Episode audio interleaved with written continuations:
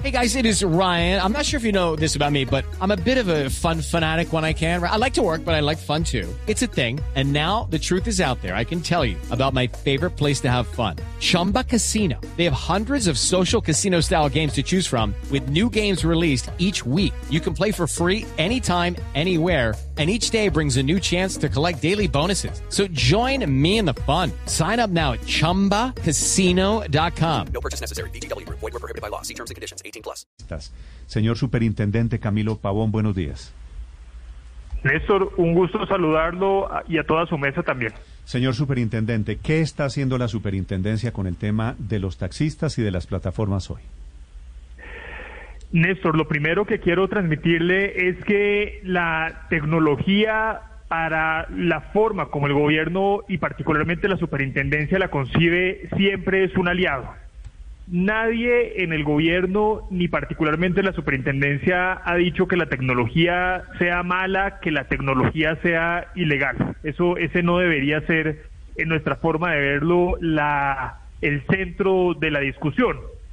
Lo que está haciendo la superintendencia, de, de hecho no, no a propósito del paro, sino ya varios meses, incluso años atrás, es tomar medidas con la legislación que está vigente, eh, que, que puede que algunos estén de acuerdo, otros no, pero lo que la legislación que está vigente prohíbe es que en vehículos que se han matriculado para servicio particular, se preste servicio público. Esa es una de las varias prohibiciones que existen. Le digo otra, que conductores que tienen licencia de conducción para transporte particular presten transporte público. Entonces, en realidad hay varias prohibiciones, pero alrededor de los vehículos, los conductores, las empresas que prestan el servicio, no de la tecnología. Sí, sí pero ¿Y cuáles serían esas otras quejas de entonces particulares, no alrededor de la tecnología, sino de quienes prestan, eh, prestan este tipo de servicios? Pues ya mencionó usted un par, pero ¿cuáles son las otras? Muy bien. Entonces, la, la legislación hoy prevé, y, no de manera, creo yo, no de manera caprichosa, eh, recoge una política de Estado que viene desde el año 1989. En esa época salió una ley que entendía que la infraestructura era escasa, las calles se llenan. Ese, es algo que uno, cualquiera que eh, transite en Bogotá o en cualquiera de las ciudades, eh, parecería obvio que, la infraestructura es un bien escaso. Como la infraestructura es un bien escaso, pues desde 1989 y hasta el día de hoy, en la legislación hay una política clara para desestimular el uso superfluo del vehículo particular, para promover el uso eficiente de esa infraestructura. Y en caso, y en caso de que la infraestructura presente, por ejemplo, problemas de congestión, la ley dice que debe preferirse el transporte público. Esa es una política de Estado que, como le digo, llevamos trabajando como país hace muchos años para que el uso de las vías sea eficiente y se pueda transportar la mayor cantidad de personas. Alrededor de eso, además, yo quisiera compartirle que nuestro país hace más de 100 años se ha calificado la actividad de conducir vehículos como una actividad peligrosa. La razón por la que eso es así es porque es alto el riesgo de lesión o muerte, pero no solo para el conductor, sino los pasajeros, los peatones, los biciusuarios, los demás usuarios de la vía. Conducir vehículos es una actividad peligrosa. Tanto así que realmente, pues en, la Organización Mundial de la Salud, desde hace muchos años, los accidentes de tránsito son una epidemia, son considerados como una epidemia. Y es por eso que el Estado colombiano, como muchos otros estados, ponen controles, que yo no quiero, no quiero darles la impresión de que la ley que está vigente hoy es perfecta o imperfecta, que yo sobre eso no, no quisiera pronunciarme, pero hay unos controles, como le decía, a las empresas usted tiene que tener a alguien serio atrás, que si hay un accidente, le responda. Si usted mató a alguien, lesionó a alguien, hay una empresa que tiene unas pólizas, tiene un capital y puede responder ante esos accidentes. La cantidad de demandas contra empresas de transporte público en todo el país es abismal. Y, esa es la razón de ser de tener a alguien atrás con la seriedad para responder. Los conductores, cuando usted va a manejar eh, ocho horas cada día, ninguno de los que estamos hablando, hasta donde yo, eh, por lo menos yo personalmente, no tengo la capacidad de manejar ocho horas seguidas en el tráfico de Bogotá. Si de un día para otro y sin haber demostrado mis destrezas, yo como conductor decido manejar ocho o diez horas, o incluso en las audiencias que está realizando el Congreso escuchamos conductores de transporte público en vehículos particulares eh, que decían que manejaban 14 horas al día.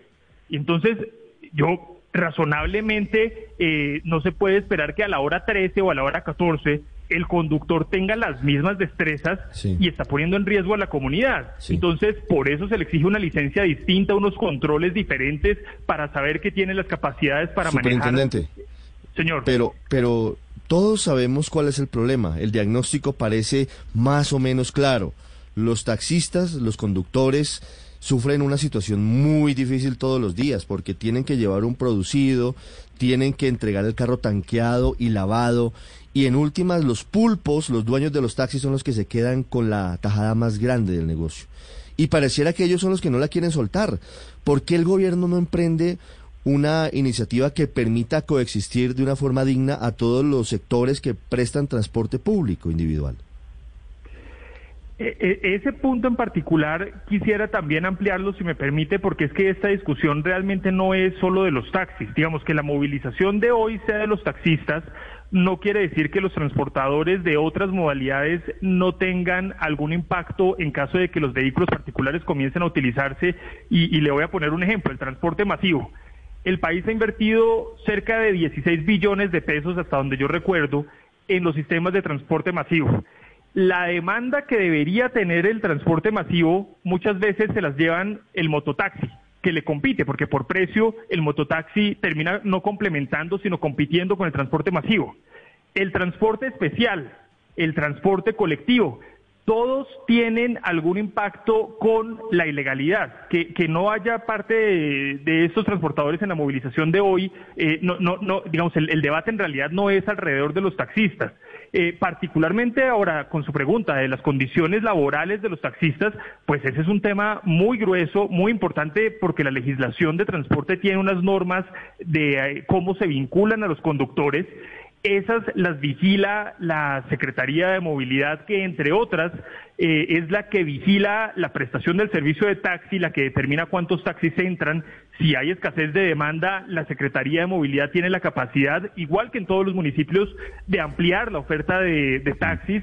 Eh, eso ya está legislado. Digamos, si existen algunas condiciones difíciles en el servicio de taxi, cada municipio puede tomar hoy en día decisiones sobre las tarifas, sobre cuántos taxis entran, con estudios de demanda. Doctor, e, Eso ya existe. Doctor Pavón, estoy un poquito sorprendido escuchándolo a usted, porque tengo la sensación de que básicamente lo que usted está diciendo como superintendente de transporte es que tienen razón los taxistas. Y es que, digamos, básicamente esto quiere decir, ¿el gobierno está con el paro hoy de los taxistas? Yo no he dicho, no, no, no sé qué, dije que le dio esa impresión, pero entonces me excuso y rectifico. Nosotros como gobierno y particularmente como superintendencia... Que, hay que intensificar los controles sobre el transporte ilegal, que es lo mismo que piden los taxistas. Es que no podríamos hacer nada distinto, no porque lo pidan los taxistas, sino porque la ley vigente a cada funcionario que se nombra en este país tiene que aplicar las leyes hasta el día que cambien. Claro, pero el tema es cuál es el transporte ilegal. ¿A usted le parece que Uber y Didi y Cabify, las plataformas, prestan un servicio ilegal? Fíjese, fíjese eh, que es que ahí es donde está el punto, Néstor. Las plataformas no son ilegales. Por eso comencé mencionando que de hecho la tecnología siempre es una aliada y de hecho existen más de 20 decir, las plataformas no, son ilegales. Lo que es ilegal es el servicio que prestan las plataformas. Esa es otra cosa, tal cual. Entonces, lo que, lo que le he pues transmitido es que la ley prohíbe... Es el mismo argumento de los taxistas. Yo no, no, no sé cuáles son las razones de los taxistas para combatir a Uber como aplicación o el vehículo particular. No, no estoy apoyándolos a ellos y de hecho, si usted les pregunta, ellos reconocen que nosotros abiertamente les hemos dicho que no estamos protegiendo ningún gremio. Como le decía, la superintendencia ni siquiera vigila a los taxistas, esa relación la tienen con las secretarías de movilidad. Lo que yo estoy eh, transmitiéndoles es que la ley que hoy está vigente tiene unos controles que en mi forma de verlo no son caprichosos, porque si usted tiene un conductor inexperto, está poniendo en riesgo mucha gente. Entonces, por eso es que el Estado tiene unos controles. Ahora, si el Congreso decide cambiarlos, pues para eso está el Congreso. Pero mientras el Congreso no cambie la ley, todas las autoridades estamos llamadas a aplicar la que está vigente, en la cual se prohíbe el transporte en vehículos particulares. Sí, sí, eh, solo, solo, que eh, trasladarle la responsabilidad a conductores inexpertos supondría que los servicios de transporte especial funcionan con conductores inexpertos. No le entendí la, el razonamiento. Eh, usted me dice que el problema son conductores inexpertos que son los que operan las plataformas estas, Uber y compañía. En buena medida esas plataformas funcionan basadas en modelos de transporte ya colectivo en transporte especial, lo que se llama en Colombia transporte especial. Esa es una de las que conocemos donde estaban utilizando eh, vehículos de placas blancas, estaban utilizando conductores que tendrían su licencia. Esa es una de las hipótesis de las varias que existen. Fíjese que ahí, por ejemplo, el problema no es que se esté contratando con vehículos particulares, porque sí están trabajando en algunos casos con vehículos de servicio público. Usted tiene toda la razón, esa es una hipótesis. En esa hipótesis en particular, el gran problema es que no hay una empresa que esté trabaja, que esté celebrando los contratos, sino que cada conductor celebra su contrato. No hay una empresa detrás. Como le explicaba al comienzo, pues la legislación hoy, por algunas razones que podemos estar de acuerdo o no, hoy exige que sea la empresa la que esté habilitada por el Estado y no cada conductor. Ese es el modelo que hoy está vigente y que tenemos que aplicar. Eh, sí, señor, eh, superintendente, la impresión que da cuando usted habla es que la ley que hoy está vigente fuera una especie de raíz de burlas, porque usted menciona precisamente que se necesita que haya una empresa detrás para que responda eh, por eventuales accidentes, que se necesita que haya conductores experimentados, pero eso es lo que no pasa con las plataformas y eso es lo que no se está controlando. Entonces usted como superintendente, ¿por qué permite que esa ley se vuelva una especie de rey de burlas y por qué, o, o por qué no la no apoya para transformarla? La discusión para transformar la ley, nosotros como gobierno estamos pendientes de las audiencias que está celebrando eh, el Congreso de la República. Cuando nos invitan vamos y damos eh, los puntos de vista técnicos y vamos a acompañar los procesos de discusión para nutrirlo con los argumentos técnicos que existen eh, a ese respecto, pero la iniciativa no es gubernamental. La iniciativa son de legisladores que han eh, propuesto este tipo de cambios y pues habrá que ver si se modifica o no. Ahora, la, la, la comparación que usted hace de por qué, si se está cumpliendo o no la ley, pues es, es uno de los problemas que tenemos y por eso, eh, por primera vez, pero esto fue hace ya por lo menos seis meses, le comenzamos a aplicar a los conductores de servicio particular no solo la ley de tránsito, la ley de tránsito prevé unas multas de hasta 900 mil pesos para quien infrinja esa ley, pero es que además están violando otra ley. Si alguien se dedica a esta actividad, está violando la ley de transporte público que tiene multas hasta 700 millones.